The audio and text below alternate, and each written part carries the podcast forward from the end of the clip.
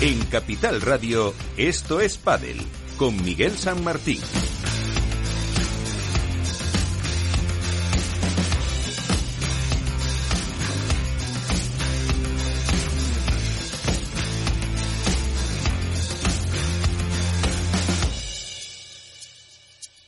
Y con Félix Franco en la parte técnica y todo el equipo que hace posible que estemos aquí.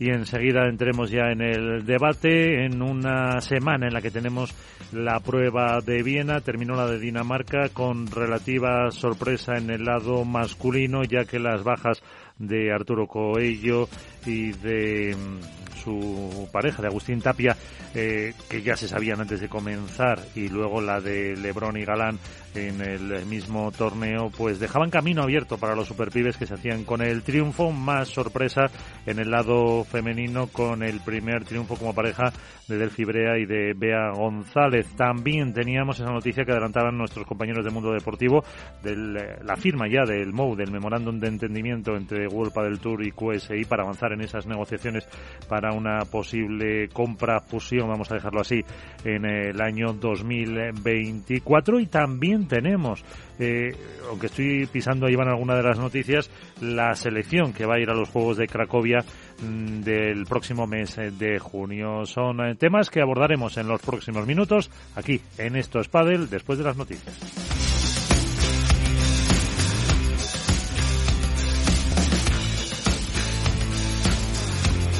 Esto es Padel. Así viene la actualidad con Contrapared.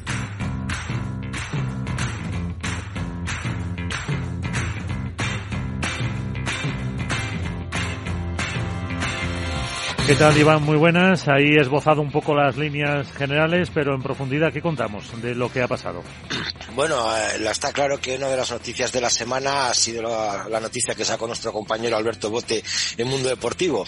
Ese casi casi acuerdo a, vamos a poner un porcentaje al 70% entre QSI y World Padel Tour para el inicio de la temporada de 2024 en un único circuito en el cual todos se una, todos vayamos de la mano y veremos a ver las condiciones en las que se realiza eh, la organización, de, me imagino que habrá mucho trabajo por detrás, por al menos hay un documento ya firmado de buenas intenciones, de, buenas maneras de, llegar a un entendimiento y creo que eso es una noticia muy muy importante para eh, el pádel internacional.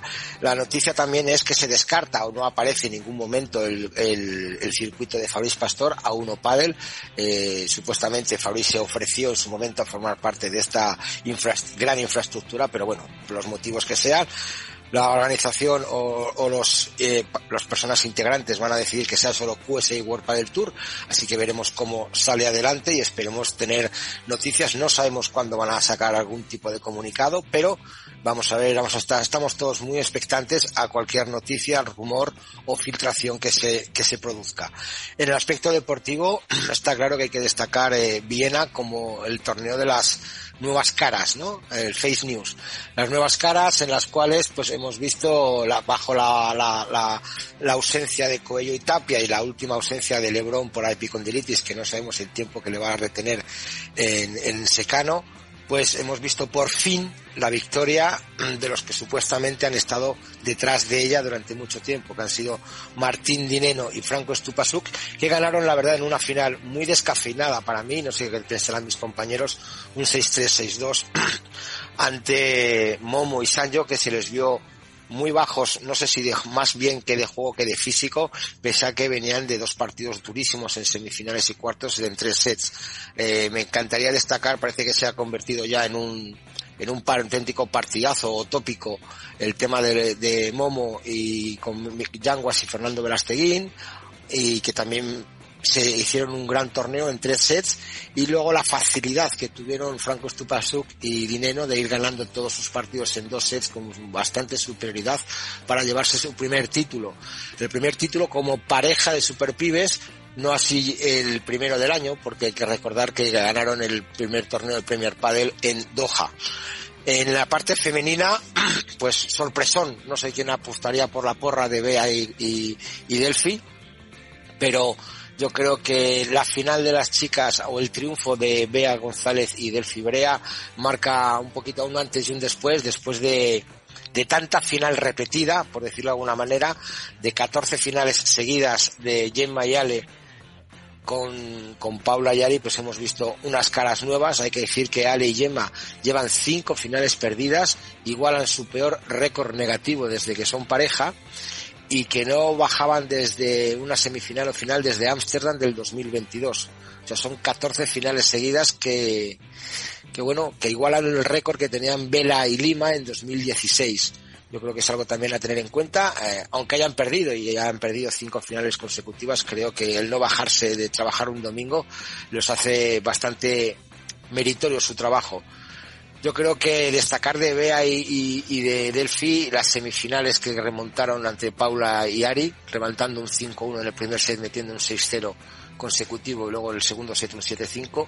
Creo que, que el juego de Bea y Delphi me, a mí me encantó, fueron muy aguerridas, eh, vieron, estudiaron mucho también a Ale y Gemma en su semifinal contra Pati contra, sí, fue Riera y Tamara Ricardo, en la cual el desgaste físico las, las luego las arrastró un poquito en la final. Y mientras vieron que Tamara Ricardo y Riera jugaban un juego muy lento, en la final ellas jugaron un juego muy rápido que hizo que eh, Alejandra Salazar acusara sobre todo, yo por mi parte y así lo aprecié, Alejandra Salazar acusara muchísimo el, el, esfuerzo. Un partido realmente, y me quiero centrar en las chicas, un partido realmente impresionante con muchísimos puntos de oro, con con, con, mucho juego profundo. Hay que recordar que Del Fibrea en su primera época jugaron dos, eh, ganaron dos Challenger en 2019 en París, en San Javier, y que todas las finales que han jugado esta pareja las han ganado, o sea, están 100% invictas, ya sea en Challenger o, en, ahora mismo en World del Tour. O sea que eso es un dato a muy a tener en cuenta, que cada vez que pisan el corazón azul en una final la ganan. Y hablando de corazón azul, hemos visto que World del Tour, eh, en este caso Austria, va a volver a poner la pista negra eh, a mí me ha hecho mucha gracia, me imagino que a uno de mis compañeros Álvaro y Alberto, que somos más veteranos en esto, había gente preguntando que cómo es eso en una pista negra, que si era la primera vez, eh, no sé, no era, les veo sonreír, porque la verdad que ya vimos la experiencia de la pista negra víbora, que era la que patrocinaba en ese momento la pista, era en el 2015, eh, que se jugaron cuatro o cinco torneos, bueno, no, se jugaron bastantes torneos desde el principio de temporada hasta que llegó Valladolid, cinco torneos, gracias Alberto, eh, hasta que llegó Valladolid y la quemó nunca mejor dicho, la quemó físicamente, la destrozó por el, los, el calor. Yo me acuerdo de un partido de Ceci Reiter en la cual al terminar el partido tenía unas ampollas como, como lo, el culo una botella. Se quejaron todos los jugadores y de la noche a la mañana, del sábado al domingo, cambiaron la pista, la pusieron azul y yo quiero recordar, me acuerdo que estaba Carles Prat en Valladolid en esa época a las 7 de la mañana había chavales de la escuela de la Federación de Castilla y León jugando al pádel para alisar la pista, eh, para que cogiera fondo, para que cogiera forma y para que eh, poder distribuir la, la arena. Entonces, eh, 24 horas se cambió la pista y ahí se fue cuando se descartó la pista negra. Entiendo que ahora se va a jugar en indoor, van a ser otras condiciones climáticas totalmente distintas, 23 grados, entre 10 y 23 grados no afectará. Veremos a ver el streaming si se recupera bien y se ve bien. Pero bueno, yo creo que es una novedad y que hay que achacarlo a que el patrocinador oficial de la Austria pues es una marca que, que se identifica con el color negro. No vamos a hacer publicidad porque no nos pagan. Entonces, por otra parte, eh, tenemos que decir que la Federación Española de Padel ha presentado la, la convocatoria para el, los, los, el, el, campeonato de Croacia del 21 de junio al 2 de julio que coincide con el Máster de Valladolid. Es el campeonato europeo de, de es, es olímpico o es olímpico. Los Juegos Europeos. Y, Efectivamente. Y tenemos a gente muy joven que ha sido llamada por el seleccionador español Juan Gutiérrez. Tenemos a Marta Caparrós, 22 años, Noel Cánovas, 19, Araceli Martínez, 22 y Marta Barrera, 18. Por parte de los chicos tenemos a Alonso Rodríguez, 20 años, Pablo García, 20 años, Daniel Santigosa, 19 y David Gala, 17. Son una juventud extrema, pero creo que, bueno, calidad tenemos, imagino que a lo mejor espero que no tengamos problemas para que España se lleve el título.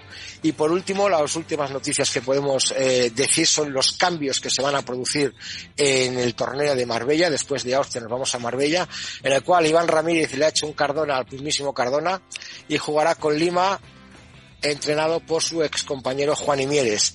Y el número uno, eh, Alejandro Galán, ha decidido unirse al Navarro John Sanz, que este último se iba a unir con Coqui, pero bueno, yo creo que lo ha comentado bien claro John Sanz en las redes sociales en que han hablado con Coqui. Creo que el tren del número uno nunca lo puede dejar pasar y esperamos que Alejandro Galán y John Sanz hagan un buen papel.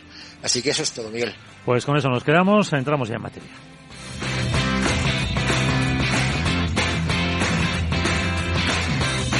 Esto es Padel en Capital Radio.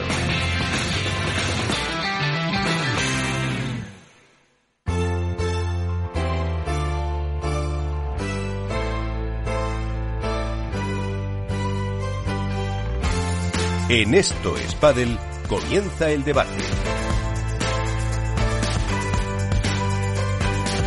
En el que además de Iván Hernández está también con nosotros Álvaro López, Padre Spain, ¿qué tal? Muy buenas. Hola, muy buenas, Miguel, ¿qué tal? Y los compañeros eh, de Mundo Deportivo, Alberto Bote, muy buenas. ¿Qué tal, Miguel, compañeros? ¿Cómo estáis? Y Nacho García, muy buenas. Hola, ¿qué tal? Muy buenas a todos con eh, temas que vamos a tratar, espero, con nuestro primer invitado. Eh, y como hacía referencia Iván, lo contaba yo también en la entradilla, eh, antes de hablar del terreno más puramente deportivo, pues también un poco cómo está el momento de ese memorando de entendimiento, esa unión QSI, Huelpa del Tour, compra, absorción de cara a lo que va a ser el próximo año. Pero antes, eh, vamos eh, a tener ya nuestro primer invitado, que porque hace un momento Iván en las noticias eh, decía que eh, Gemma Yale habían igualado el récord de, de, finales consecutivas que ostentaban pues un tal Fernando Balasteguín y Pablo Lima. Pablo Lima, ¿qué tal? Muy buenas, ¿cómo estás? Hola, buenos días, ¿qué tal? ¿Cómo estamos? Muy bien, aquí estamos con eh, Nacho García Padelazo, Alberto Bote, Iván Hernández y Álvaro López, los habituales de, de Esto es Padel. Y lo primero, Pablo, ¿cómo estás? Pues muy bien, muy bien. Ahora ya, bueno, me he lesionado ahí en Vigo, pero bueno, ya ahora a la una ya voy a entrar a Padel y para Marbella ya, ya regresaré a la competición. Con nueva pareja, con Iván Ramírez. Sí, sí, sí, sí, voy, voy a jugar ahora con, con Iván, vamos a entrenar con con un gran conocido mío que es Juan Mier, así que muy contento. eh, ¿Y por qué Iván? Eh, bueno, creo que Iván viene jugando muy bien, ha mejorado muchísimo este año. Creo que el trabajo que está haciendo Mieres con él ha sido eh, muy bueno, está siendo muy bueno. Era como un jugador que era un puzzle de piezas todas desencajadas y Juan y eh, la, está, la está encajando de a poquito y, y van a mejorar muchísimo, así que creo que era un, es un compañero bastante bueno para mí.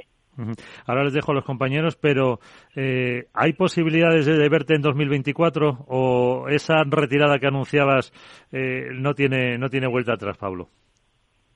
No, no, no, esa es, eh, es la última temporada, ya, ya la tengo tomada la decisión, así que eh, salvo que sea un torneo de exhibición o lo que sea, eh, la competición oficial ya, ya no jugaré más a partir de la que viene. Bueno, hacemos con los que estamos aquí, ya estamos seis, un torneo de, de estos padel y, te apuntamos. La, pena que no pueda ir yo contigo, que somos dos zurdos y eso no, no queda muy bien. Bueno, eh, ahora hablamos de más cuestiones. Eh, mira, Alberto Bote de eh, Mundo Deportivo, eh, Iván Hernández, eh, Álvaro López y, y, Nacho García para, para alguna pregunta, Álvaro. Hola, muy buenas, Pablo. ¿Qué tal? ¿Cómo va todo? Muy bien, gracias. Bueno, yo quiero saber, aunque ya más o menos eh, lo has comentado, pero eh, ¿qué supone para ti que se vuelvan a juntar eh, los príncipes? Aunque, bueno, en este caso Juani no entra en la pista, solo tú. Pero bueno, ¿qué supone para ti, digamos, en esta última etapa deportiva el volver a tener a un compañero, en este caso entrenador, que te conoce también y que lógicamente creo que puede sacar el, mayor, el, mejor pádel que, que te quede a ti para, para este año? Sí, la verdad estoy muy muy contento de poder trabajar junto a, a Juani. Mira, era una cosa que a veces los caminos se cruzan de una manera que uno menos espera y la verdad que creo que ha sido eh, va a ser una manera muy bonita de terminar para mí trabajando con Juan y como has dicho, él me conoce mucho, eh, los dos nos conocemos muchísimo. Para mí, eh, la verdad te digo, es un, es un privilegio poder, poder decir que Juan va a ser mi último entrenador. Ha pesado Juani, uy, perdón, Juani, Pablo, ¿ha pesado que el que esté Juani para decidirte a, el unirte a, a, Iván o no tiene no ha tenido nada que ver? Eh, bueno, creo que un poco sí, porque bueno, al final sé que, eh, que Iván está trabajando con una persona que, que sabe de pádel, que le va a aconsejar bien. Entonces yo creo que, que para mí ha pesado un poco porque sé que Iván, Iván está trabajando con una persona que tiene muchos conocimientos y que es un, pese a haber empezado ahora como entrenador, creo que es un muy buen entrenador y con el tiempo va a ser mejor todavía. eh, Nacho. Eh, hola Pablo, ¿qué tal? Muy buenas. Hola. Eh, Quería preguntarte un poco por, por este inicio de temporada que hemos tenido, más allá de, tu desafortunada lesión, pero bueno, un poco el, las circunstancias deportivas que estamos viviendo con esa eh, irrupción estelar que, de, Tapia y de, y de Coello y tal. Eh, yo no sé tú cómo, cómo lo ves, eh, tú que conoces bien además a, Agustín, ¿te esperabas una, una, un inicio de temporada tan arrollador como el que están haciendo y el, y el cambio sobre todo que, que están mostrando estos dos jugadores, sobre todo Tapia a nivel de, de liderazgo y de, y de madurez emocional? No sé si tú te lo esperabas o te ha sorprendido. Eh, bueno, que, ellos iban a ser una pareja muy buena, eh, creo que nadie, nadie lo dudaba porque son dos jugadores muy buenos, pero yo sí esperaba que el circuito estuviera un poco más, eh, más repartido porque ellos han, han, dominado mucho y esperaba que se repartiera un poco, pero como has dicho, creo que Agustín Tapa está mucho mejor en el apartado físico y eso hace con que su juego mejore más todavía y bueno, creo que los dos están muy cómodos en el papel que llevan en la pareja. Eh, entonces eso hace con que la pareja tenga un juego más fluido y que los resultados le acompañen porque el juego de ellos la verdad es que es muy fluido y han, encontrado una manera de jugar muy muy sólida y muy difícil de, de, rebatirla. Entonces bueno, pero para respecto a la primera pregunta creo que yo esperaba que estuviera más más más repartido entre, entre las tres cuatro parejas de, de, circuito. Eh, Alberto. ¿Qué tal, Pablo? ¿Cómo estás? Alberto, ¿qué tal? Eh, ¿Has pensado ya qué será de Pablo Lima una vez que llegue diciembre de 2023 y cuelgues la pala? ¿Tienes algún proyecto en mente que nos, que nos puedas contar?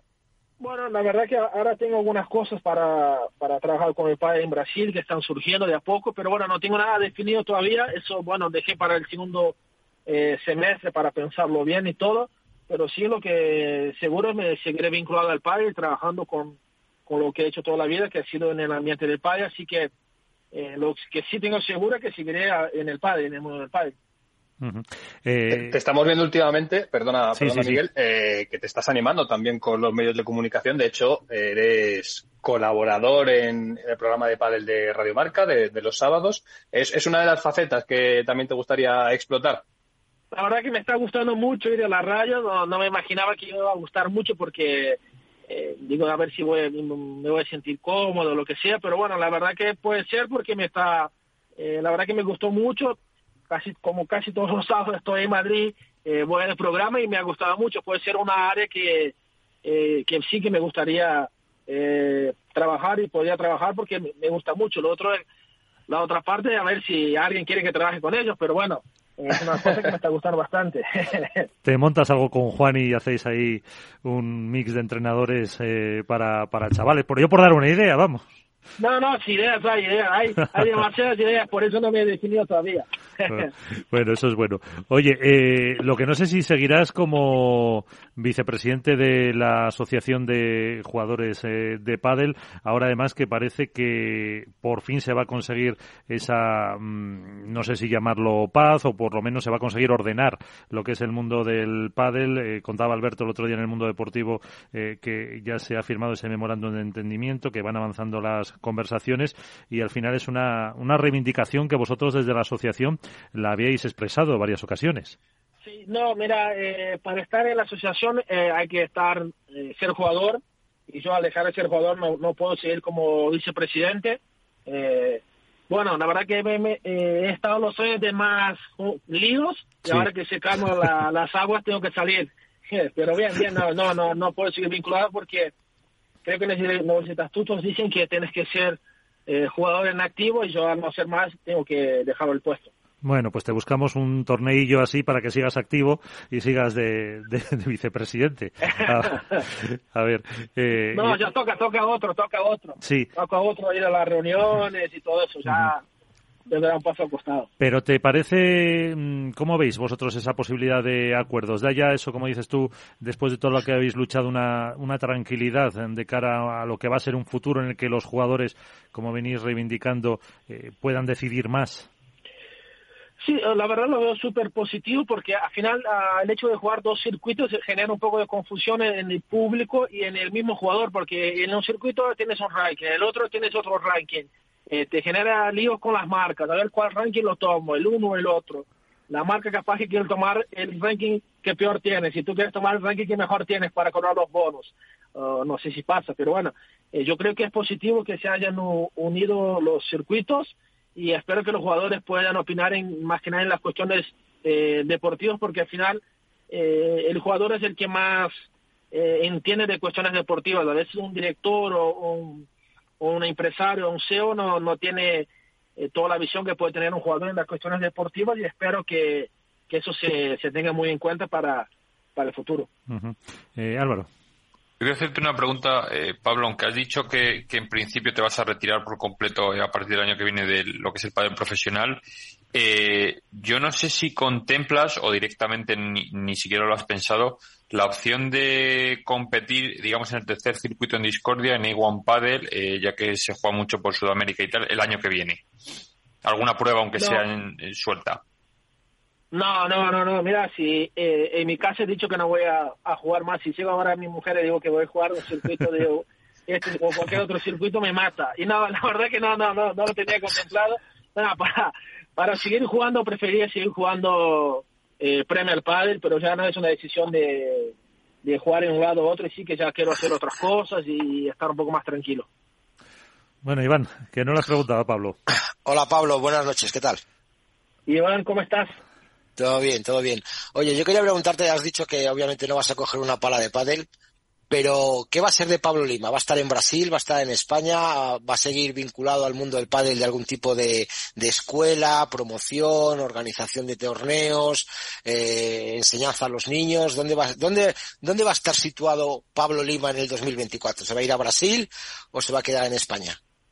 Eh, no, la idea principal, eh, original es regresar a Brasil, ¿no? A vivir ahí pero eso no quiere decir que no pueda venir a España o, a otros lados a hacer cosas con el padre. De hecho, tengo esa idea también de, de hacer cosas fuera de Brasil. Pero bueno, una de las cosas que, que tengo pensado y tal es empezar un proyecto para ayudar a, desenvolver el padre en Brasil, que sea más conocido, eh, el tema de la enseñanza, porque creo que Brasil todavía es un país que, que al estar lejos de Europa es muy difícil que la gente eh, aprenda nuevos métodos de enseñanza y todo, y eso yo he observado mucho que en España y en países que están cerca de España han, copiado un poco. Yo creo que puedo eh, aportar a Brasil toda esa experiencia y todas las cosas que he visto llevar para Brasil porque creo que ahí hace mucha falta. O sea, que tenemos de seleccionados de Brasil. No me han ofrecido el cargo formalmente todavía. bueno, una carta. ya nos dice con quién hay que hablar y se, eso Iván que tiene mano lo soluciona rápido. Así que, no, no, la mano, la mano la tiene, la mano la tiene el, el tema del famoso cañón de Porto Alegre. ¿Cómo estás viendo ahora mismo desde esta situación ahora eh, del ranking? ¿Cómo estás viendo a, la gente joven que llega ahora a, la irrupción de Coello y Tapia? Y, ¿Cómo estás viendo esta situación? Eh, creo, que, creo que es bueno, eh, está viendo un relevo, ¿no? Donde los jóvenes están tomando más el protagonismo del padre, eso es una cosa inevitable. Eh, a mí me gusta, sinceramente, creo que el padre va a quedar eh, en buenas manos, van a haber muy buenos partidos, van a haber muy buenos jugadores y la gente va a seguir disfrutando del circuito. Y es bueno, siempre, eh, cada época es, es, una época diferente, ya han tenido dominadores y ahora llegó la época de los más jóvenes dominar. Pero sí, me gusta, creo que tiene un juego eh, muy vistoso y eso va a hacer con que el deporte crezca y cada vez gente, la gente se interese más por, por el pádel. Pero lo veo muy muy positivo y cuanto más jugadores jóvenes entren, eh, mejor todavía. Bueno, pues eh, Pablo, te dejamos que muchísimas gracias, te volveremos a molestar y cuando hagamos el torneo de Esto es Padel, ya veremos con quién negociamos para que seas pareja con él si te deja la, mujer. Yo negocio con Iván, Iván es... Tiene la, la está para negociar por mí. Sí, sí. gracias, Pablo. Ya, ya negocio conmigo mismo para jugar en el, en el revés. Perfecto. Muchas gracias, Pablo. Bueno, un abrazo, Pablo. Cuídate Muchas mucho. gracias. Chao, chao. Un abrazo. Bueno pues, bueno, pues ya sabes, chicos, soy el representante de Pablo Lima. A partir de ahora tenéis que negociar conmigo. Es lo que te quedaba, ¿no, Iván? Lo que me faltaba ya. ¿No?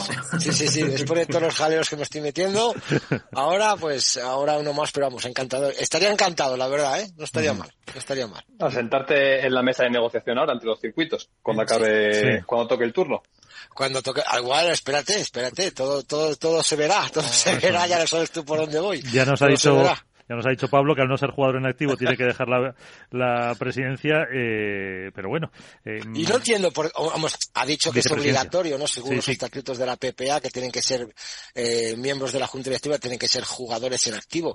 Yo no, yo no, no sé si por qué obligación tiene que ser esa, porque uno con la experiencia que tiene Pablo en los circuitos, en las negociaciones, en lo que sea, el que se tenga que desvincular puede a lo mejor mm, tener más tiempo y trabajar más para la, la, PPA que no estar trabajando, vamos, entrenando y tal. Yo creo que sería una buena opción el que exjugadores de pádel profesional eh, sigan vinculados a la asociación, igual que aquí en la asociación de futbolistas, hay exjugadores que trabajan para ello y que, y que negocian y que se dedican en cuerpo y alma eso, pues podría ser una opción que tenía que contemplar a lo mejor la, la PPA. No sé qué pensáis vosotros. Sí, sí, voy a poner yo el ejemplo de que otros deportes se puede hacer, aunque también en el caso de Pablo se ha dicho que se va a Brasil, pues a lo mejor también te aleja un poco de las de las negociaciones que puedan eh, tener, aunque es una una pena. Respecto a ese acuerdo, eh, Alberto, que apuntabais los eh, puntos clave en tres líneas de ese artículo, ¿con qué nos quedamos sobre la firma del MOU? Bueno, al final el MOU lo que es es una declaración de intenciones eh, y que en cierta medida recoge un escenario de buena voluntad por ambas partes. No es vinculante, que es algo que hay que dejar muy claro. Es decir, no supone que las negociaciones vayan a llegar a buen puerto, pero sí determinan que están en un punto de entendimiento, con lo cual eh, todo hace indicar que, salvo giro drástico de los acontecimientos, eh, pues habrá un acuerdo. No sabemos cuándo, porque sí que es verdad que contactando con ambas partes son bastante herméticos con respecto a cuándo cuándo se podrá oficializar, pero todo hace indicar que, todo hace indicar, no, la única posibilidad que se ha explorado es la de un circuito único, tanto por parte de Premier Padel como World Padel Tour. Evidentemente, en esta mesa de negociación no está Iwan Padel, que es una, que es algo de lo que ha hablado ya antes Iván, y, y por la información que manejamos en el mundo deportivo, eh, todo se orquestaría en torno a Premier Padel para 2024, que ya hablamos con Siad Hamud eh, aquí en la radio y nosotros en Mundo Deportivo también, eh, tienen previstas 24 pruebas para el año que viene. Y además, eh, bueno, pues una parte de la, de la estructura de World Padel Tour se incorporaría a Premier Padel o a QSI, no sé exactamente la fórmula, para dotar de la experiencia que llevan 10 años en este deporte y potenciar el circuito único amparado por, por la CIP, con lo cual veremos a dónde llega, pero por lo menos parece que son buenas noticias para una temporada tranquila y un futuro parece que algo más sensato que lo que tenemos en los últimos 18 meses. ¿Cómo lo veis vosotros, eh, Nacho? Bueno, eh, yo tengo todavía bastantes dudas en torno a en torno a lo que está sucediendo, entre otras cosas porque me faltan actores en esa mesa de en esas conversaciones.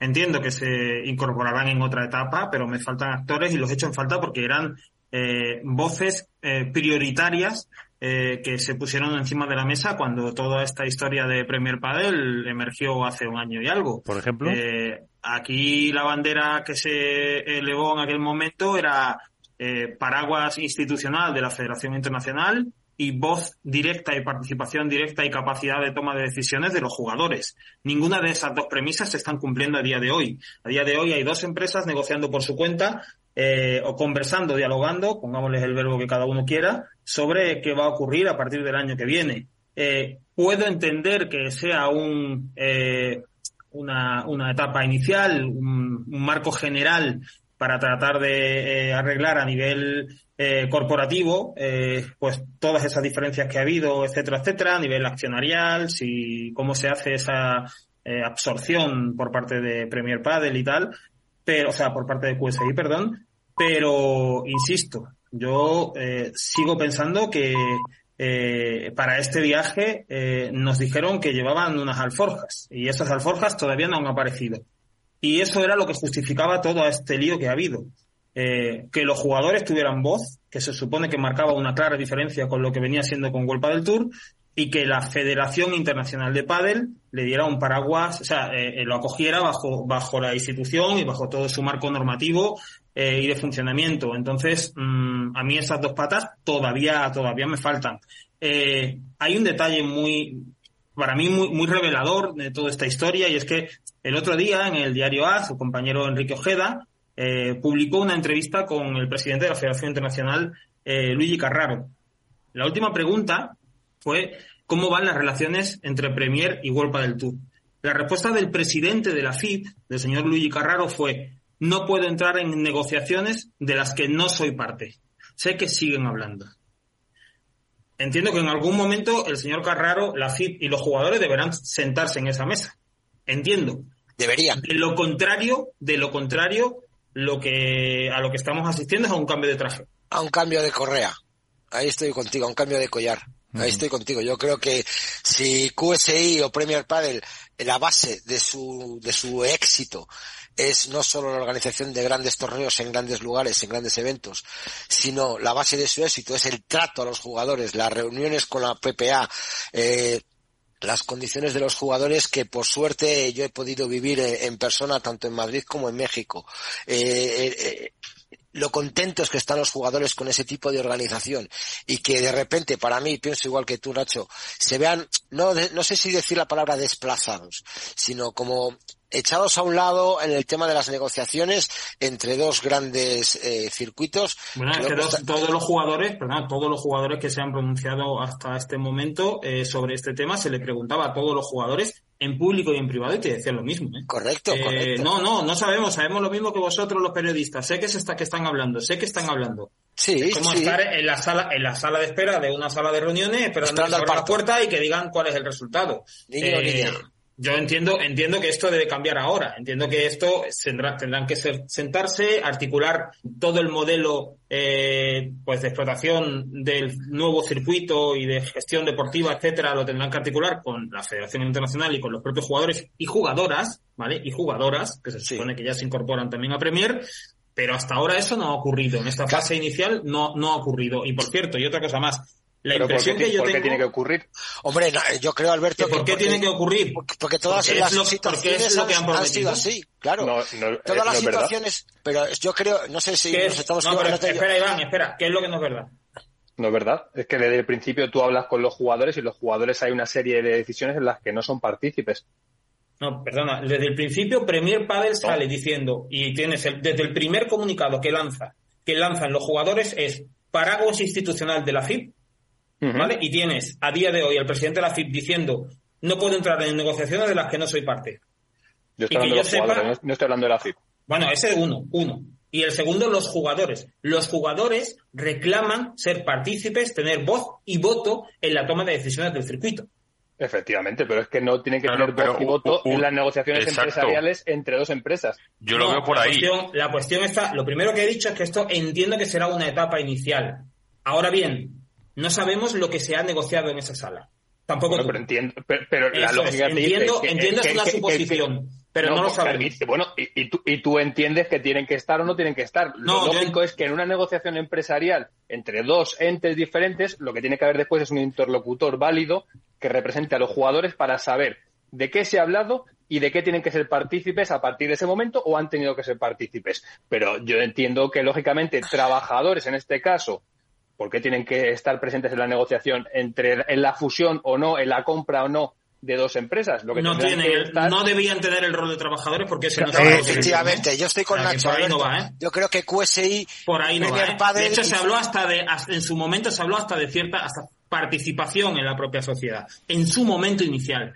Eh, todo eso se ha diluido en el tiempo todo eso se ha diluido y a día de hoy vemos que los jugadores efectivamente tienen un gran trato en Premier, etcétera. Ha habido cosas que han cambiado, pero el escenario idílico que vendían de primera hora todavía no se ha plasmado. Lo primero que ha dicho ha sido, entiendo que esto será una etapa inicial. Aún así, a mí me sigue chirriando mucho que ni la FIP ni los jugadores hasta ahora se hayan asomado a esa mesa.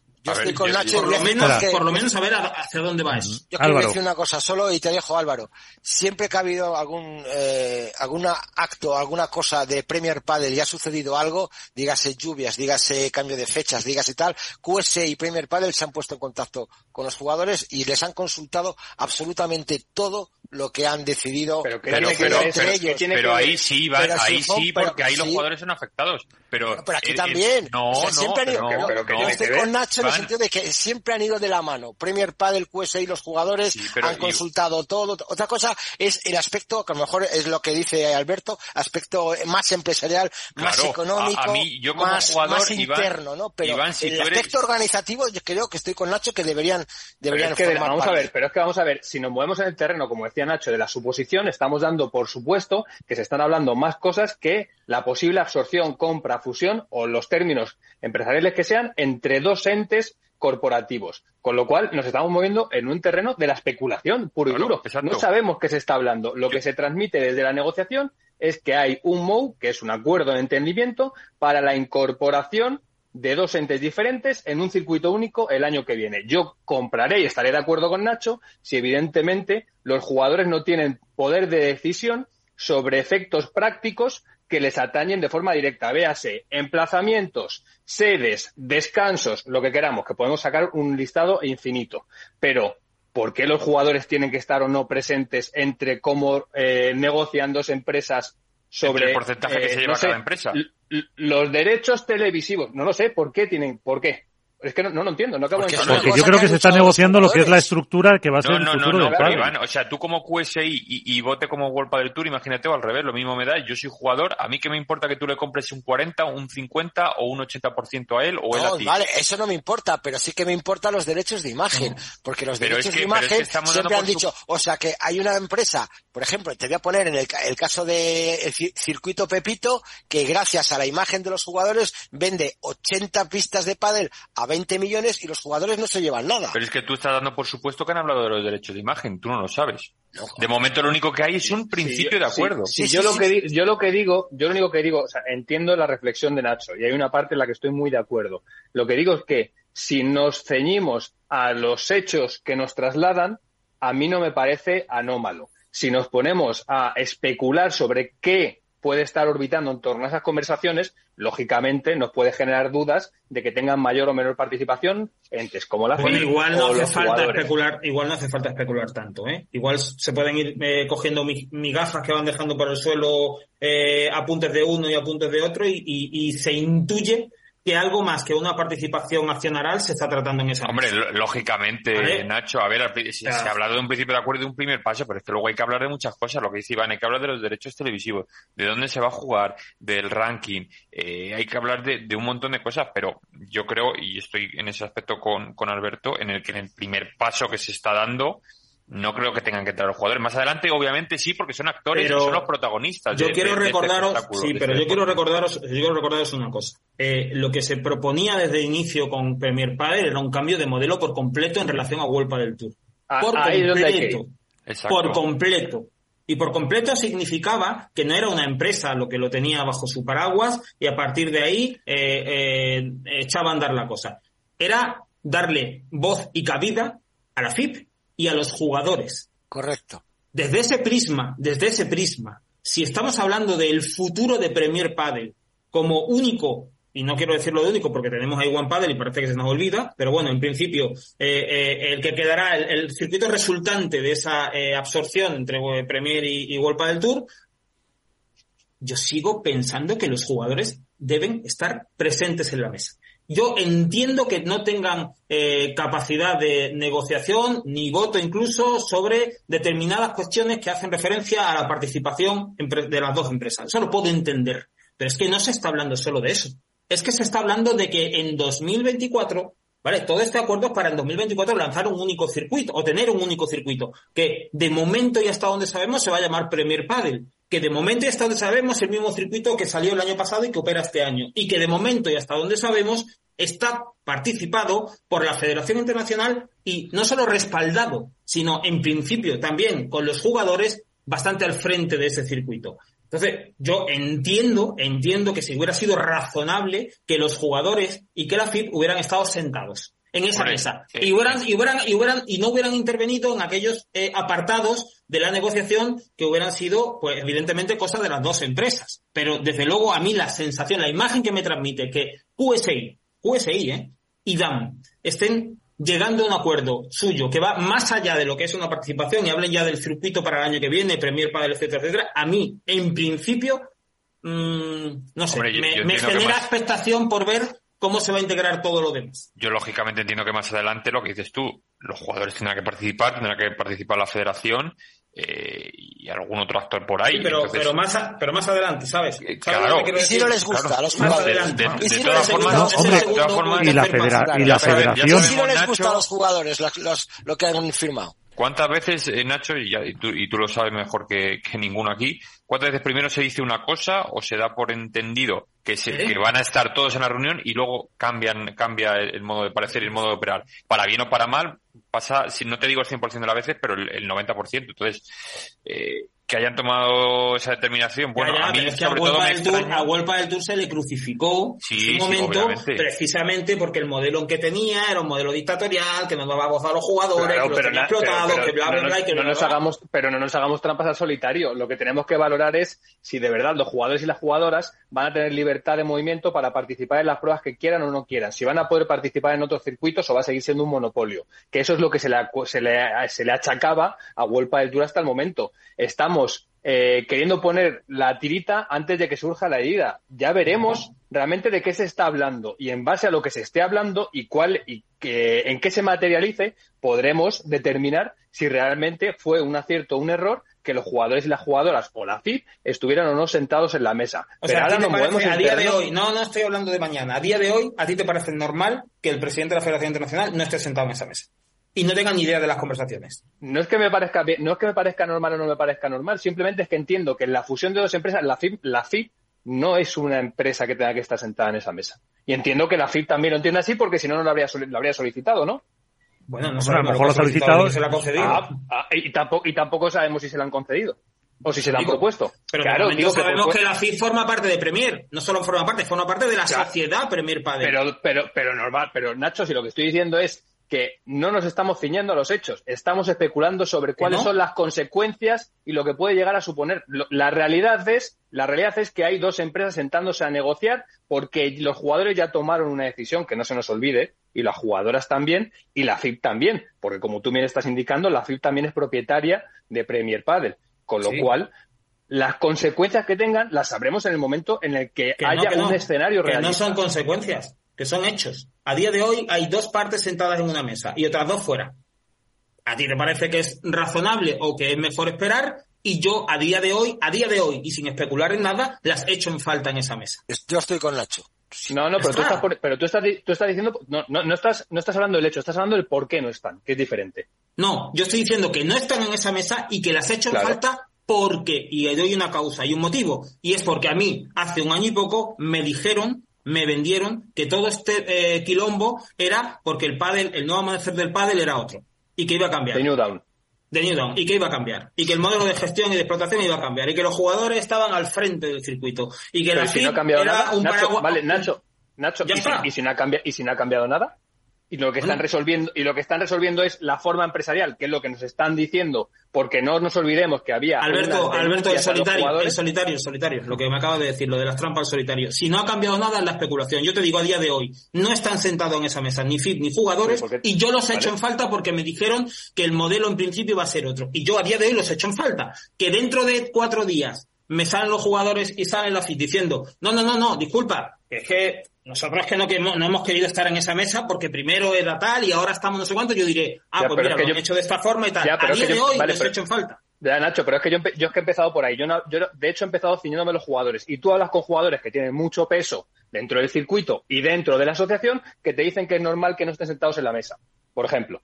Entonces, yo he empezado por ahí el discurso, que no es algo que anómalo, que desde fuera nos puede chirriar. Hombre, a mí me parece que hay una parte que, lógicamente, entiendo que los jugadores y las jugadoras tendrán que tomar decisiones sobre todo esto. Pero es que no doy mi opinión, digo lo que dicen algunos jugadores y creo que no soy el único que habla con jugadores ni con jugadoras. Y les parece algo normal y que llegado a un punto en concreto tendrán que tomar decisiones sobre según qué cosas en el circuito, pero que a día de hoy les parecía normal. Y estoy hablando hace mes y medio, ¿eh? No estoy hablando de más. Entonces, no doy mi opinión, digo lo que jugadores, insisto, de peso, dentro del circuito y de la asociación trasladan con total normalidad y no solo a mí, más compañeros con los que compartíamos un debate, tertulia, charla, como lo queramos llamar. Entonces, no es la opinión de Alberto Bote, es la opinión de gente que está dentro que les parecerá normal y habrá otros a los que les parecerá, les parecerá raro, lógico, ya está. La cuestión es que si no nos movemos en los hechos y nos ponemos a especular sobre el por qué sí, por qué no. Eh, han invitado, han dejado invitar. Para mí, me parece que es peligroso. porque no, está especulando, no está especulando nadie. Yo no he dicho lo que va a salir de la reunión. He dicho cómo hemos llegado y por qué hemos llegado hasta Pero lo estás valorando, Nacho. Es lo que te digo. Estás, estás dando por supuesto,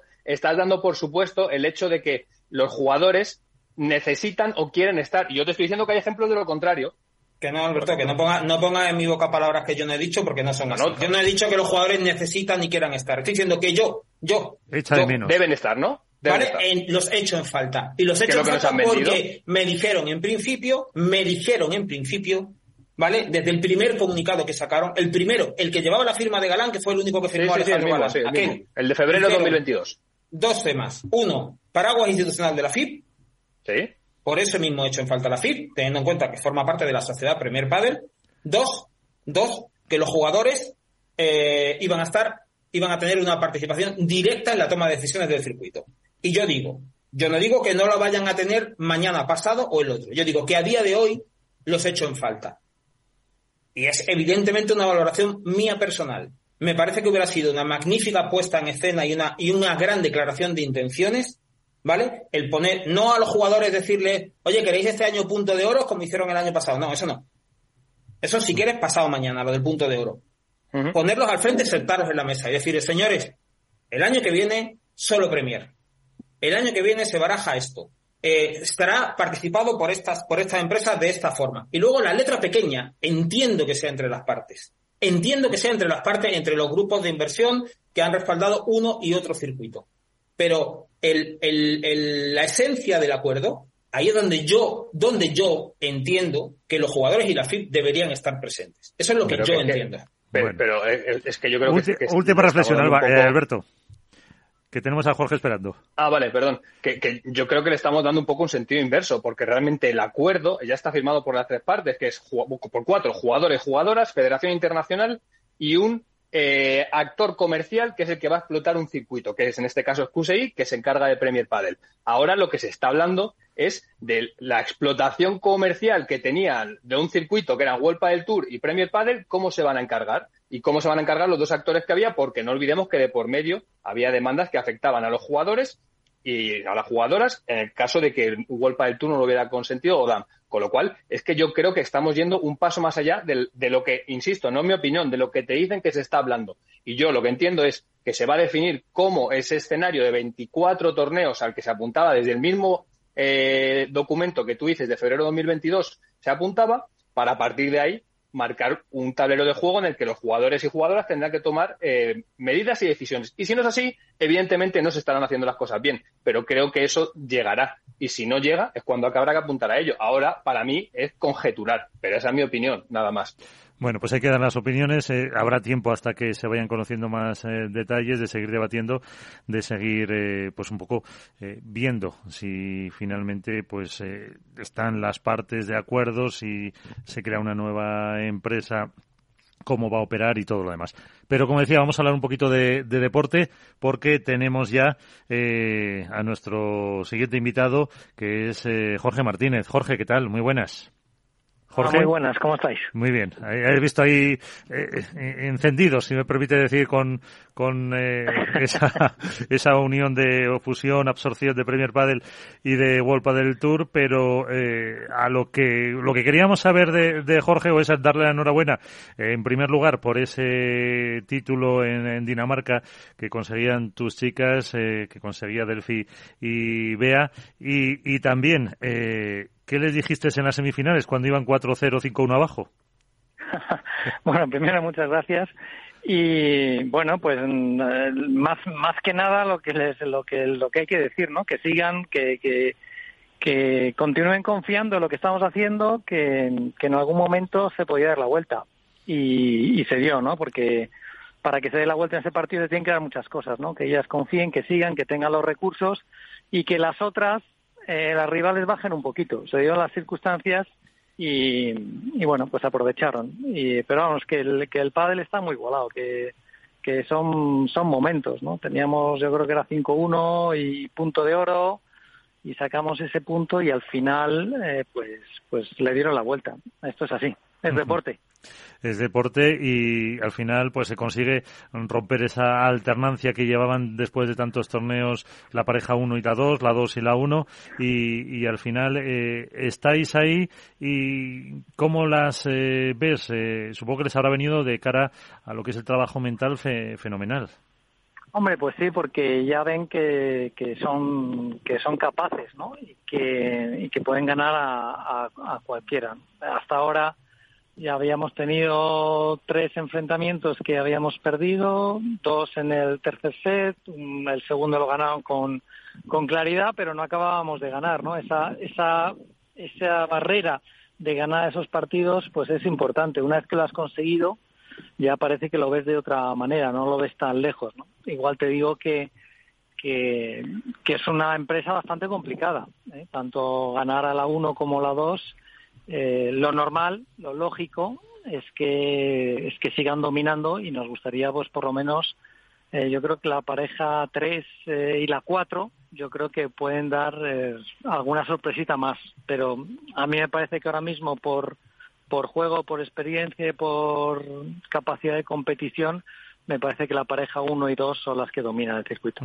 O sea que vamos a decir un mini escalón todavía. Sí, sí, yo creo que es un primer paso eh, para lo que lo que lo que va a venir. O sea, nuestro nuestro objetivo es que esta pareja crezca y tiene muchas cosas que mejorar. Muchas cosas, y entonces en, eso estamos. Que los resultados te acompañan y te ayudan, te ayudan un montón, un montón. Pero pero yo creo que no es no es decir, bueno, ahora es la alternativa son Delphi y, y Bea. Pues yo creo que para mí el circuito está dominado por por la pareja 1 y 2 y nosotros seremos unos actores que estamos creciendo y que vamos a intentar conseguir muchas cosas, pero, pero poco a poco. Por mi parte, la, la última, luego la final, eh, supongo que querrías que la, la semi de, de Alejandra contra, eh, de Alejandra y de, y de Gemma contra Virginia hubiera durado otra horita más, porque Alejandra estaba tocada, pero fíjate cómo llegasteis y hay un punto clave en el 4-4 que si no me equivoco que es cuando Alejandra Salazar falla falla o hace una doble falta o hace un fallo porque eh, parece que no, no les afectaba tanto el cansancio como podía eh, parecer después de tres veces con el fisio en la semifinal, etcétera, etcétera. Hombre, sí, ya la, la, semifinal que tuvieron ellas fue muy dura y, y, claro que por supuesto que yo quería que hubiese durado tres horas más el partido, eso estaba claro. eh, efectivamente, Ale llega a la final eh, un poco mermada físicamente porque el esfuerzo había sido grande, pero también porque son muchos torneos y muchos partidos los que los que llevan jugados, ¿no? Y, y aún así, aún estando no bien físicamente, eh, como tiene mucha experiencia y tiene mucha capacidad competitiva, pues nos lo puso muy difícil y sin estar realmente al 100%, eh, con sus recursos nos compitió mm, pero mucho y muy bien, vamos. También que como que tenían el partido en la mano con el, con el 2-0 en el tercer set y un punto de oro que la pelota da en la cinta y se va a la, a la verja, ¿no? O sea que que para mí eh, Gemma y Ale tuvieron muchísimo mérito en esa final porque lo compitieron hasta el final y nosotros teníamos esa pequeña ventaja de que podíamos conseguir ahí algo algo de ventaja y al final del partido yo creo que yo creo que, que se dio, ¿no? Que lo vimos que ellas estaban un poquito peor y ahí aprovechamos el momento. Pues está Iván Hernández, Alberto Bote, Nacho García y Álvaro López que te quieren preguntar, Álvaro. Eh, hola, muy buenas, Jorge, ¿qué tal? Muy buenas, ¿qué tal? Bueno, yo quiero, eh, voy a dejar las preguntas eh, de Bea para Nacho, que, que es, no digamos su protegida, pero bueno, eh, su, su, ojito derecho. Yo te quiero preguntar sobre todo por Delphi. Eh, siempre se ha hablado mucho que, bueno, Bea tiene, digamos, madera de número uno por las características que tiene dentro de la pista, por cómo juega, que, digamos, es una jugadora muy explosiva, con mucha potencia. Delphi a lo mejor ha estado un poco más, eh, no sé si en la sombra o no le gusta tanto los focos. Eh, ¿Crees que este torneo eh, y esta victoria en concreto es la reafirmación de Delphi como posible candidata al futuro número uno o por lo menos como jugadora eh, capaz de controlar a cualquier rival desde, desde el drive?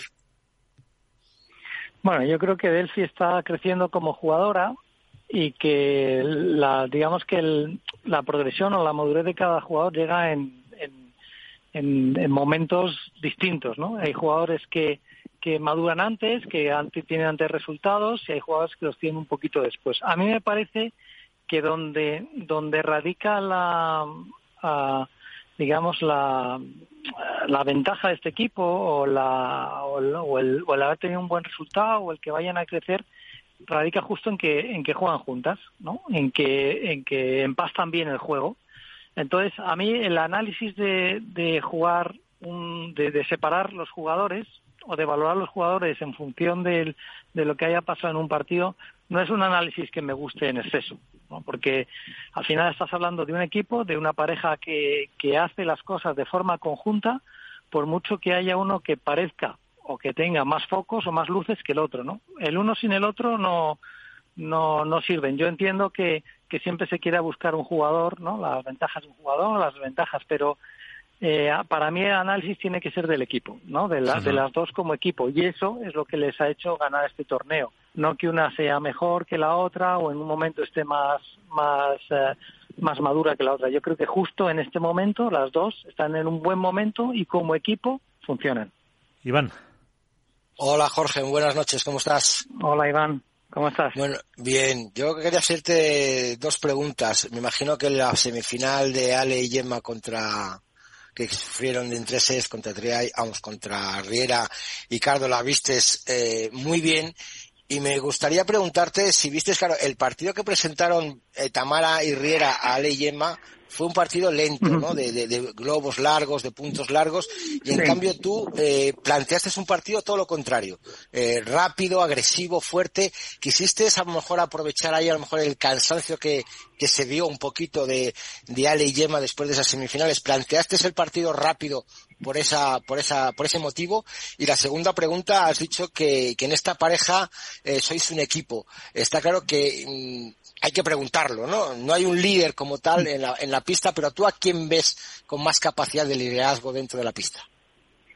Bueno, en cuanto a la, a la, a la primera pregunta, eh, eh, ¿qué era? ¿Cuál era la primera pregunta? La de que ellos jugaron un, una semifinal lenta y tú planteaste ah, sí, sí, un partido sí, mucho perfecto, más rápido. Perfecto, sí. Sí, estaba, estaba pensando en el liderazgo y por eso se me ha ido.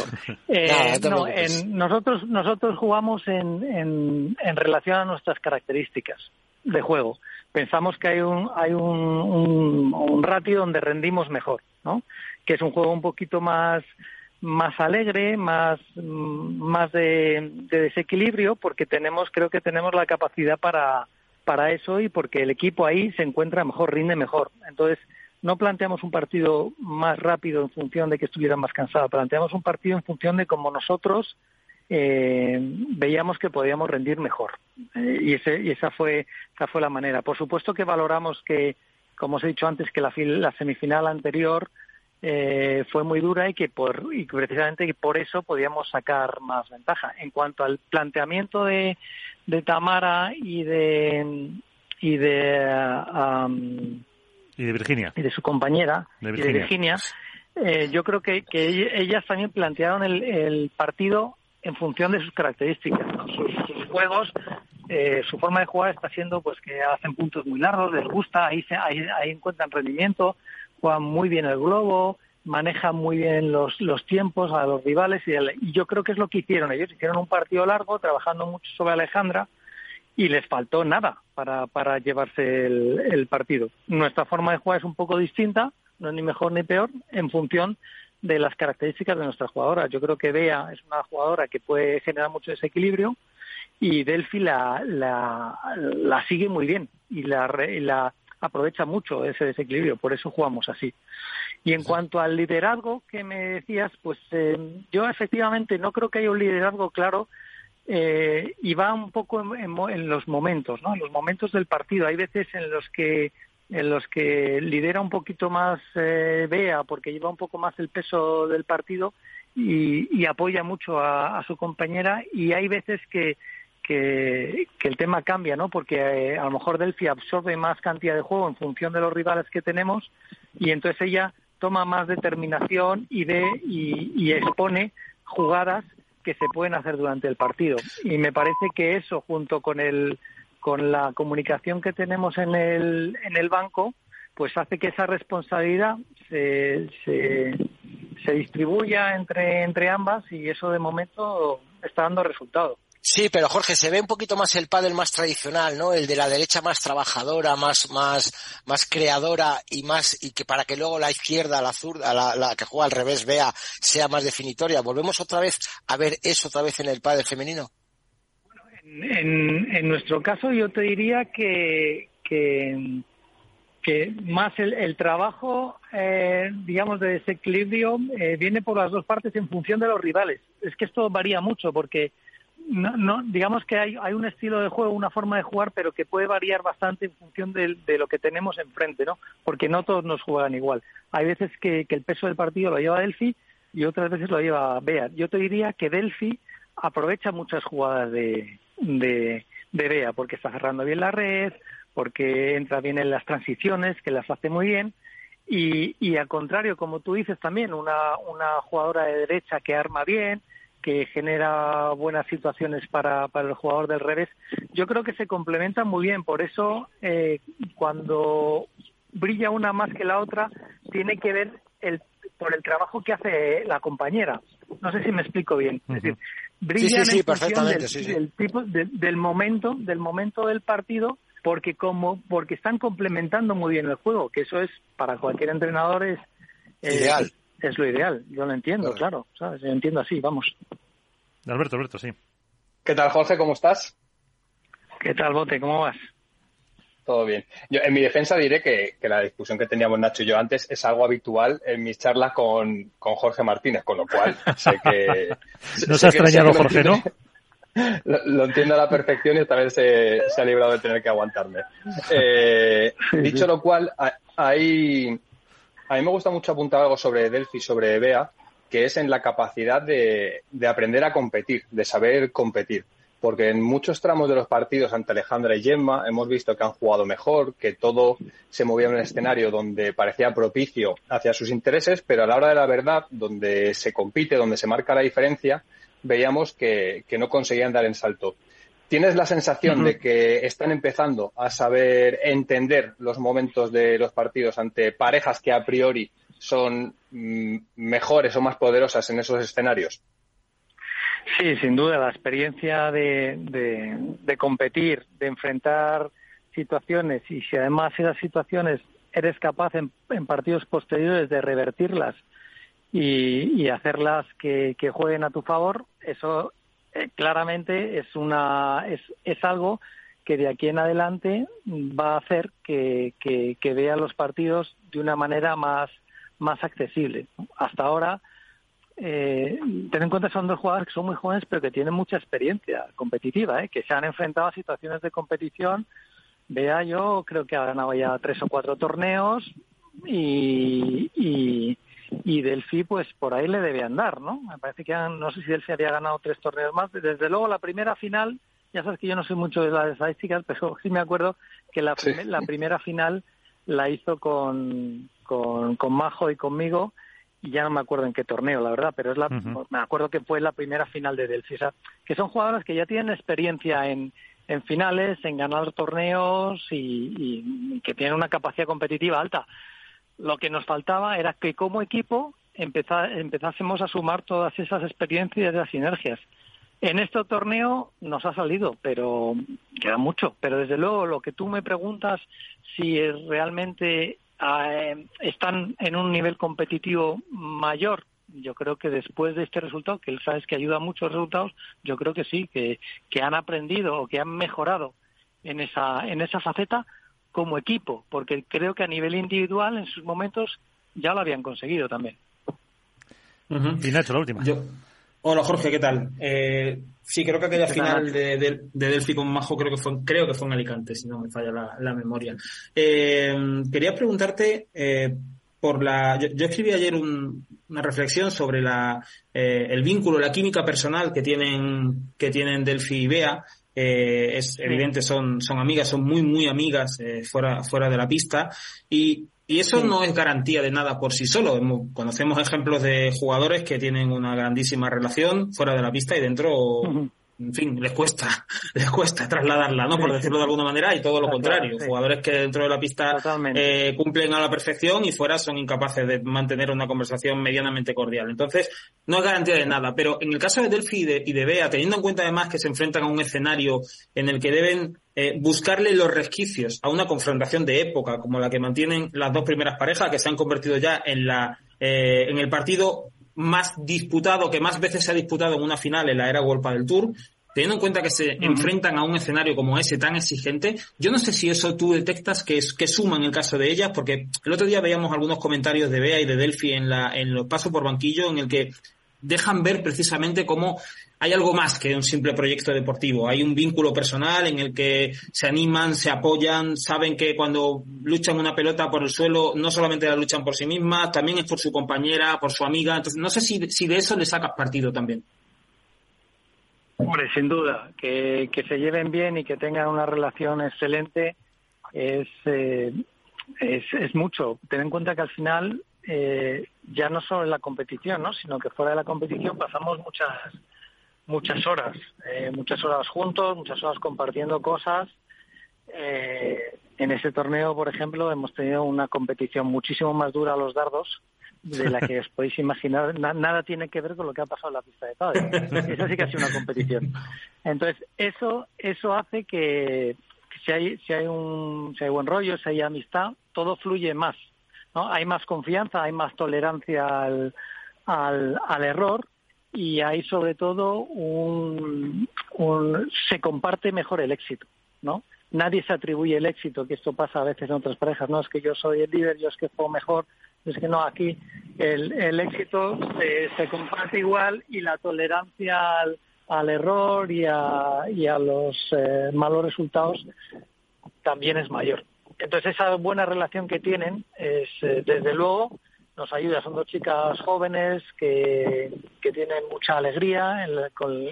yo estoy eh, disfrutando mucho con ellas, me lo paso bien, me lo paso bien dentro de la cancha y fuera de la cancha. Y yo creo que eso se transmite al juego, sin duda. Bueno, y la, la última, ahora sí lo interesante. ¿Quién ganó los dardos? pues, pues ganó Bea. Ganó Bea.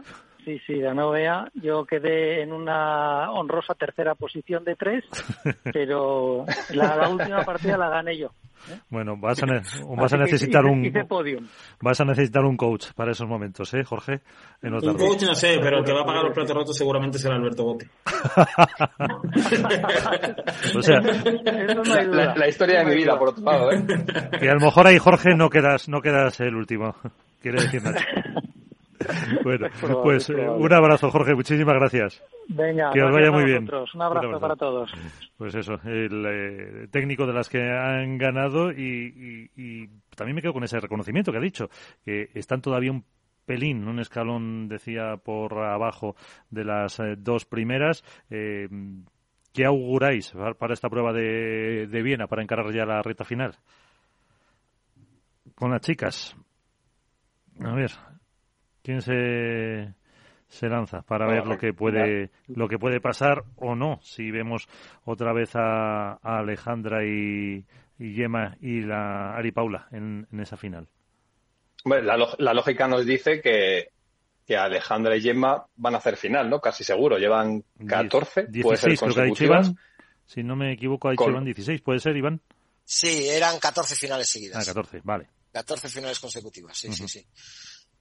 Dicho lo cual, eh, todos apuntamos a que evidentemente son claras aspirantes a luchar por el título. Sí que es cierto que creo que todos tenemos la sensación de que no atraviesan un buen momento. Se han acostumbrado a, sufrir, a no entrar bien en los partidos, a que los primeros sets sean casi intrascendentes y que comiencen a carburar a partir de verse con el agua al cuello. Y eso es un peligro que en algún momento eh, va a llevar a la consecuencia de la derrota, porque al final, como se suele decir, tanto va el cántaro a la fuente que suele ocurrir. Con lo cual, eh, yo no veo a las mejores Ale y Gemma físicamente ni, ni mentalmente. Eh, hay muchas pelotas por el medio, por ejemplo, donde hay dudas y más en, la parte defensiva de, del juego.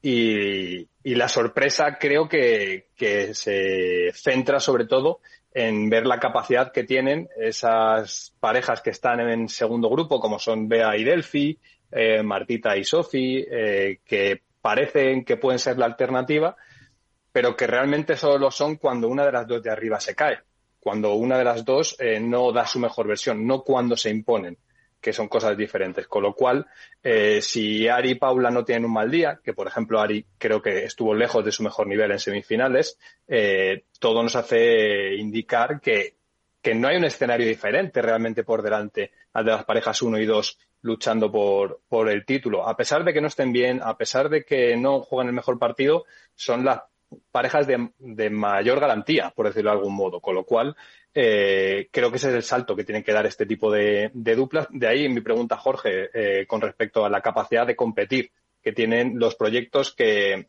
en el plano de lo, de lo emocional, de lo mental, pues cuando se tienen que enfrentar a dar el salto definitivo, muchas veces no son capaces de darlo. Y, en este caso creo que habla muy bien de, de Bea y de Delphi, que en la final probablemente en un partido en el que todos hubiéramos pensado tras el segundo set que iba a pasar lo que ya había pasado en anteriores ocasiones, si consiguieron cruzar esa, esa fina línea, ¿no? Vamos a ver, pero para mí creo que no, no cambia demasiado el, el triunfo que, que, ha habido en, en ha sido en el Dennis Open. Bueno, a mí, a mí me parece que es un, bueno, por estadística, si nos atenemos a que la final entre las dos primeras parejas es la más repetida de, de la era World del Tour, pues evidentemente por estadística tiene, hay muchas papeletas de que volvamos a ver ese partido en, en Viena. Además, eh, bueno, la reacción de Ari y de, y de Paula que venían lanzadísimas, que venían con cuatro títulos consecutivos desde Reus, bueno, pues también es previsible en ese sentido. Y por otro lado, la mejoría de, de Ale y de Gemma, que pese a, como dice Alberto, no estar en su mejor nivel, no se han bajado de las finales en ningún momento, lo cual eh, quiere decir que es una, es una pareja que ha mejorado bastante su capacidad competitiva respecto a otros años. Eh, el año anterior, sin ir más lejos, tuvo un bajón que casi le cuesta el número uno a final de temporada. Durante una gran parte de la temporada eh, se, eso, ¿no? Desapareció un poco de esas instancias finales. Entonces, bueno, en principio no, no, no parece que vaya a haber grandes novedades en ese sentido, salvo pues el hecho en sí de que Bea y Delphi hayan conseguido eh, ganar, asomarse a la final y ganar el título en Dinamarca y lo hayan hecho de la forma en la que lo han hecho, dejando en el camino a esas dos precisas parejas. Eso es una, está por ver si han roto realmente su propio techo, su propia barrera y, y tienen ahí vía libre para, para verse por lo menos compitiendo torneo a torneo. No hablo ya del ranking a final de temporada, pero sí torneo a torneo y creerse que cuando las tienen delante eh, son capaces de ganarla. Ah, ya han sido capaces de hacerlo una vez. Hasta ahora, Bea y Delphi se habían enfrentado en tres semifinales eh, consecutivas con, con Ali y con Gemma y no habían conseguido ganarles en ninguna. Ya lo han hecho. Ya lo han hecho y lo han hecho en la final. Y venían además en semifinales de meterle un 6-0 a Ari y a Paula eh, y levantarle un 5-1 en contra eh, bueno, es algo a lo que agarrarse para, para ver si hay posibilidad de que veamos algo diferente en los torneos que hay. Eso sumado a, bueno, al rendimiento que están dando Tamara y de Virginia Riera, que poquito a poco están engrasando la, maquinaria y son capaces de dar un susto a cualquiera. Eh, tenemos, eh, estábamos hablando de parejas que han hecho historia y también ha hecho su pequeño eh, hueco en esa historia Carolina Orsi, que se ha convertido el pasado viernes en la primera jugadora italiana en alcanzar unos cuartos de final en el circuito World del Tour. De hecho, en Padel Spain titulan el crecimiento de una jugadora que hace historia en el pádel profesional. Carolina, ¿qué tal? Muy buenas. Gracias por acompañarnos. ¿Cómo estás? Hola, muy buenas. Buenos días. ¿Qué tal? ¿Cómo estamos? Muy bien, la verdad. Acabo de, llegar a Viena, que mañana se juega otro torneo. Sí. Eh, ¿Te han felicitado mucho desde, desde Italia? ¿Te siguen allí? Uf, no, no, increíble, increíble los mensajes que he recibido desde mi país. La verdad que una cosa, una, locura. Y esto creo que eh, refleja un poco el, cómo está el tema en Italia. están todos locos por el pádel, entonces sí que eh, estaban súper contentos. ¿Cómo está el pádel en Italia? Porque mm, lo, no debería a lo mejor ser noticia que una jugadora italiana llegara a cuartos, sino que eh, con eh, el auge que parece, la cantidad de pistas, lo que parece que se juega en Italia, eh, como se vio además en el foro itálico con el Premier Padel, con la gente animada en las gradas, ¿qué le falta? Bueno, a ver, yo creo que son dos cosas diferentes. una cosa son las pistas, que el movimiento que está creciendo, los amateurs que juegan, los aficionados, y una cosa es el pádel profesional, ¿sabes? Eh, al final, los jugadores, nosotros que jugamos a nivel profesional, somos todos extremistas, más o menos. No hay ningún jugador todavía que ha nacido padelista.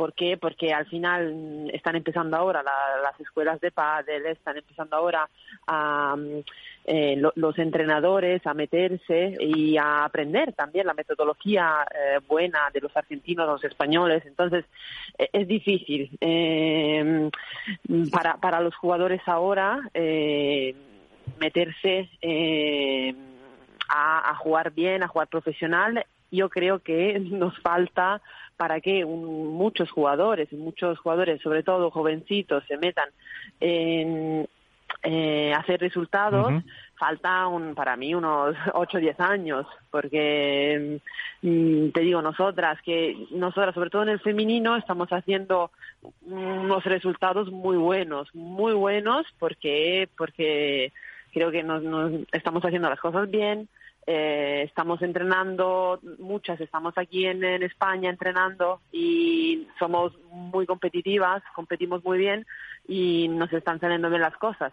Pero, por ejemplo, los chicos que mm, son, son muy buenos, tienen calidades, pero también ellos no han nacido tampoco ellos no, han nacido padelistas, ¿sabes? Entonces están haciendo como dificultades. Encima el padre masculino que eh, si no estás perfecto físicamente, si no estás mm, muy bien entrenado, mm, no está fácil, porque el nivel de hoy, uff, está duro, ¿eh? ¿eh? te ha pedido ya, te han exigido ya, te ha dicho, Pati, entre comillas, que no os podéis bajar de esos cuartos.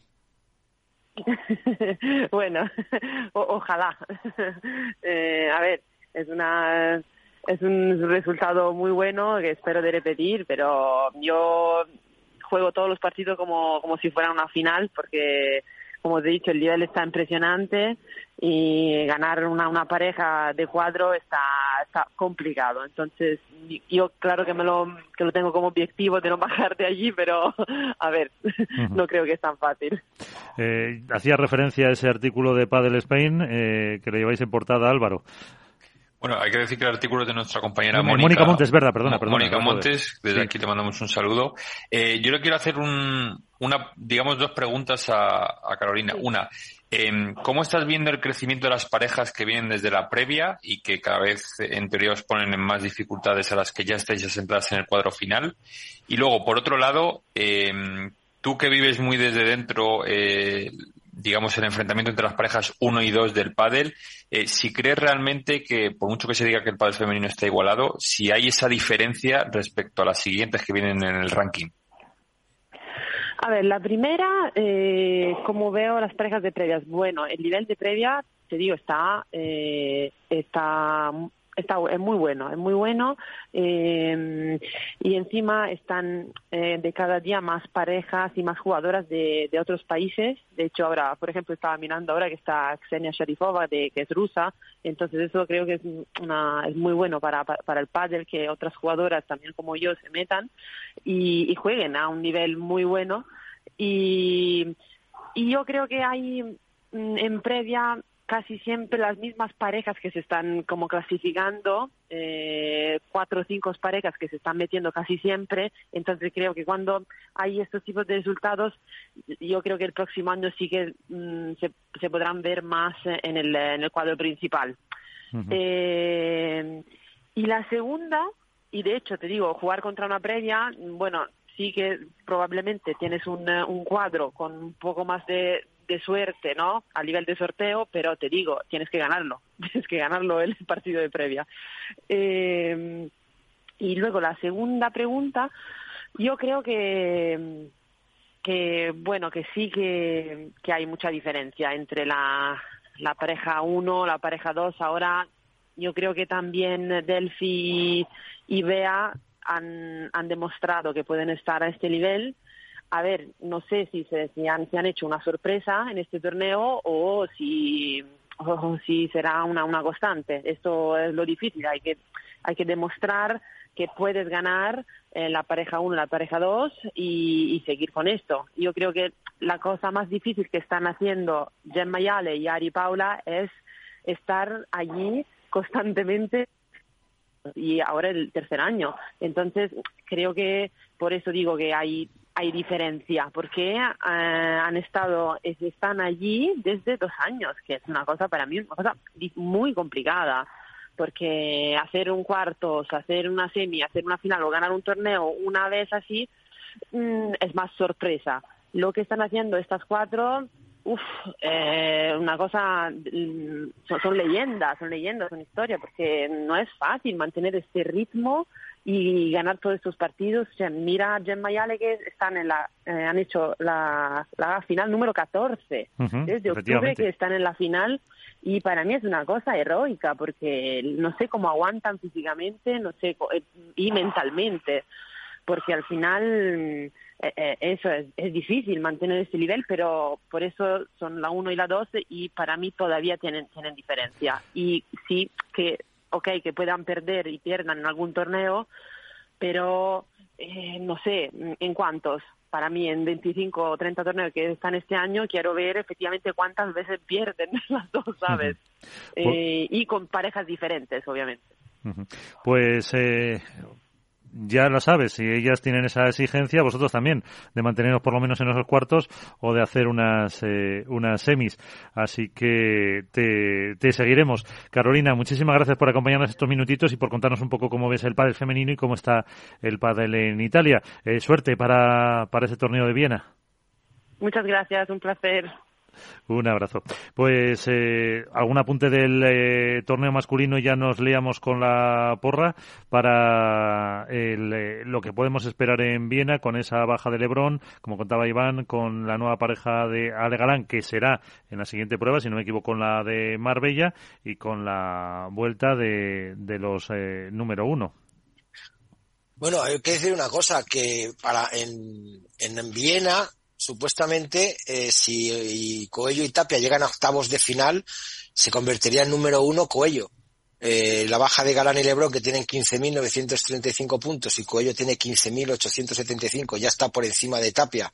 Recordar que Tapia ganó el año pasado en Dinamarca con Sancho, se queda con 15.250 puntos. Entonces, si gana, a partir de octavos de final, eh, el vallesoletano Arturo Coello se convertiría en nuevo número uno del mundo hay que desear una pronta recuperación de la supuesta epicondilitis que tiene Juan Lebrón eh, en su codo, que... Supuesta. Supuesta, yo por las vendajes, yo he dicho supuesta por los vendajes que vi de apretar la parte tensora del muslo, del brazo, la parte trasera y tal. Esperemos que solo sea eso y que, que bueno, que se recupere pronto. O sea, te refieres a que si no es epicondilitis tiene otra, otra lesión de otro tipo ahí, ¿no? No que no tiene lesión, ¿no? No te ha imbuido el espíritu de No, no, no, no, no, La lesión no, la Lesión tiene, lesión tiene porque si no, la, Lebrón no se baja del carro. Eso Vale, está, vale. eso, eso está claro. O sea, no me, no me quieras liar, Nacho, porque no. Lesión tiene, ya se demostró también en la semifinal que disputaron en el último torneo que hizo un gesto Lebrón eh, eh, aludiendo al brazo. Te dije las estadísticas de los remates que tuvo en la final, que fueron muy escasos.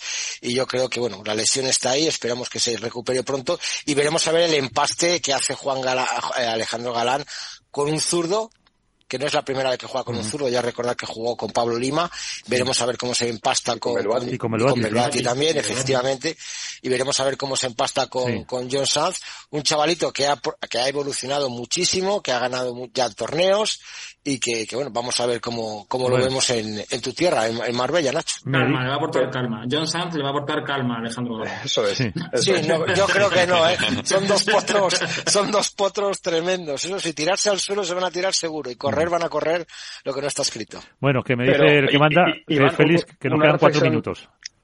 Una reflexión rápida. Eh, eh, apuntabas a que Coello, si consigue más allá de octavo, se convertiría en el número uno del ranking.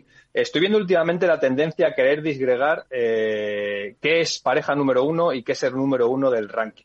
No sé si de una forma fortuita o interesada, pero me llama la atención cuando, por ejemplo, hemos tenido ya a Jorge Martínez que eh, enfocaba mucho el que no se puede, que es difícil focalizar en un solo perfil en un deporte como el pádel, porque a pesar de que tiene intereses individuales, se practica en equipo. Y sin embargo, no es la primera vez, pasó con lo de Tapia, que se apuntaba que Tapia era el número uno y que Coello no lo era, a pesar de ser los dos primeros jugadores y la primera pareja. Con lo cual, eh, te voy a dar la explicación. No, te voy a dar la explicación. Eh, yo quiero romper. No, te digo, no, no, no, no, no, no, no, ya lo sé que no me lo dices a mí. Pero yo voy a romper una lanza por el pádel, por el pádel español. Cuando Tapia y Coello, y yo lo miro como pareja, eran número uno, han sido número uno durante la semana. Los medios argentinos han dicho Tapia número uno del mundo. Tapia número uno del mundo. Un catamarqueño número uno del mundo del pádel. Pues no, eran dos. Entonces, ahora, ¿por qué no voy a poder permitirme yo el lujo de decir que Coello sí que va a ser el número uno por diferencia de puntos? Yo estoy contigo, eh, Alberto, y siempre hemos defendido en este, en este programa que el pádel, aunque sea un deporte individual, se juega en equipo. Y los triunfos son del equipo. Y no solo de dos jugadores en el 20 por 10, sino de los preparadores físicos, de los coas, de los nutricionistas, de todos. Entonces, eh, yo quiero romper ahora mismo esta lanza en favor del pádel español, que vamos a volver a tener un español número uno del mundo. Independientemente de que luego entre nosotros digamos que es una pareja. Pero ah, ahí lo dejo. Dicho lo cual, para mí hace 10 días los números uno eran Tapia y Coello. Y esta semana para mí también. octavos, para mí serán Coello y mm. Tapia. Efectivamente, yo estoy ahí contigo. No, digo por nacionalidades. Efectivamente, pero yo lo digo por ese aspecto. Que los medios de comunicación argentinos, todos y comentaristas y todos, decían eso Tapia número uno. Dicho lo cual, Álvaro, que te dejan sin porra. el momento que más le gusta a Álvaro. No te van a dejar entrar. No, me van a dejar entrar encantado, seguro, además. Bueno, a ver, Alberto, siempre el primero. Alberto Iván, le toca a Iván, le toca a Iván, el primero. Coello Tapia. Basta. Coello Tapia y en ¿Pero chicas... Coello o Tapia? Coello y Tapia como Primero equipo. Coello, ha dicho. A ver, eh, chicas. Coello y Tapia como equipo. Chicas. Y en chicas, eh, Ari Paula. Hala. Este no. no Iván no nos ha mojado mucho. A ver, eh... venga, pues Álvaro. Pues yo, aunque me quedé a las puertas de ganar el título, eh, chicos la vez pasada, esta vez voy a apostar por Paquito y Chingoto, en chicos y en chicas por Tamara y Virginia.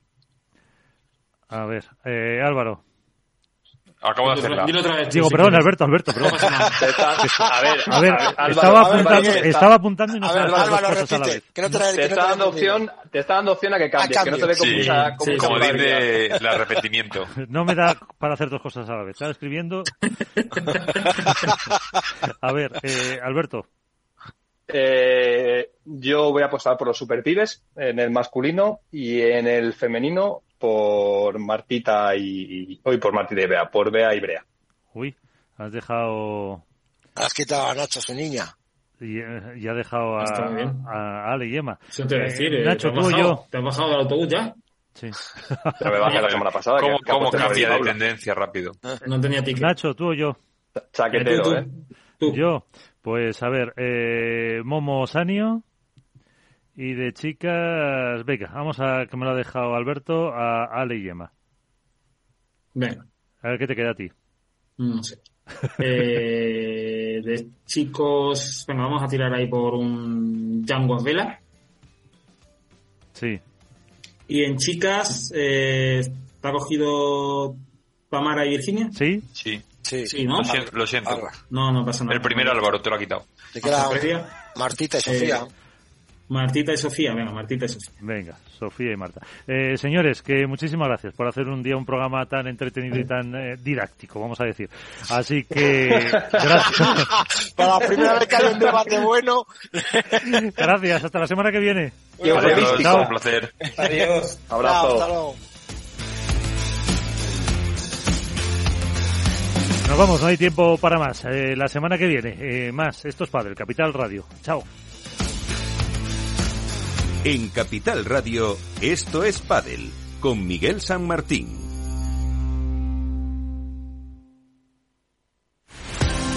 Empresas tecnológicas, escuelas de negocios, sindicatos, organizaciones empresariales, empresarios, formadores y figuras relevantes de las administraciones públicas comparten tertulia todos los miércoles a las 3 de la tarde en Cibercotizante, un programa dirigido por José Joaquín Flechoso. Cibercotizante, la digitalización desde una óptica diferente. Capital Radio. Conecta Ingeniería es el programa que acerca la ingeniería a la sociedad. Todos los miércoles de 10 a 11 de la mañana en Capital Radio con Alberto Pérez. Conéctate.